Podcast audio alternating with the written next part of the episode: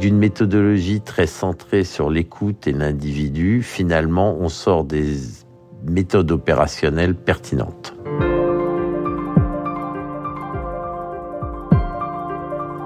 Je suis Guillaume Bataille, euh, je préside une société qui s'appelle Estève et compagnie et j'ai racheté cette entreprise il y a cinq ans.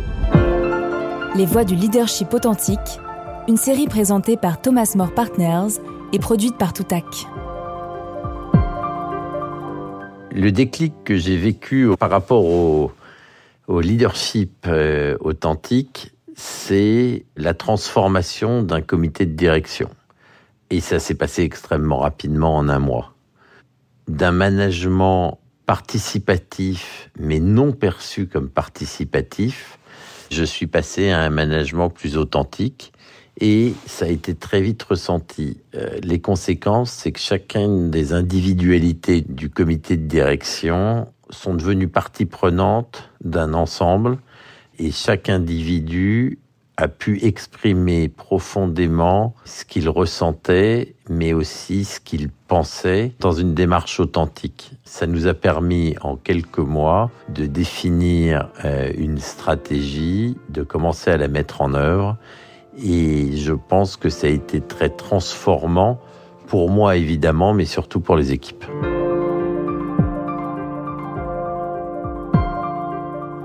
Alors j'ai souvenir en particulier d'ailleurs d'un collaborateur qui au début était réticent, euh, ne croyait pas du tout à la démarche, qui, parce que c'est quelqu'un d'extrêmement pragmatique, a vu dans un deuxième temps une efficacité réelle et une transformation de ses collègues, euh, et sans doute de moi-même aussi, et qui dans un troisième temps a adhéré totalement à la démarche. Alors totalement, c'est peut-être un peu fort, mais en tout cas à adhérer et à jouer le jeu de par l'efficacité de la démarche.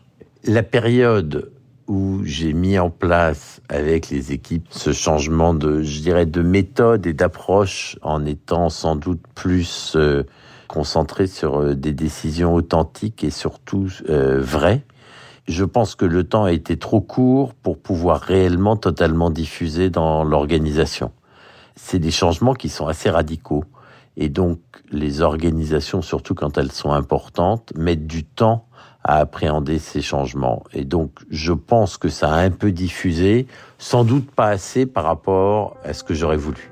Mais le temps a été de quelques mois, et donc je pense que c'était un peu court.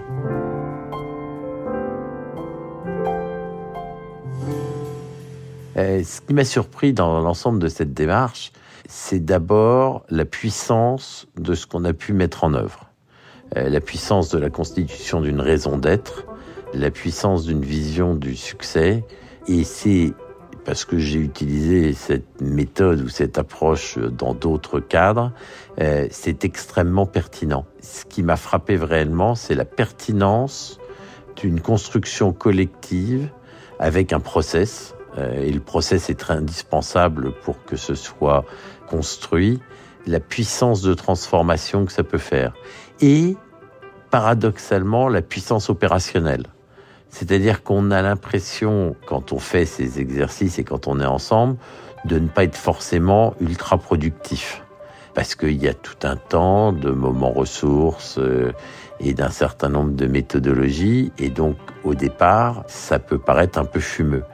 Par contre, euh, le vécu a posteriori montre une réelle puissance de transformation, puissance d'adhésion aussi tout le monde finalement s'approprie le pourquoi on est là.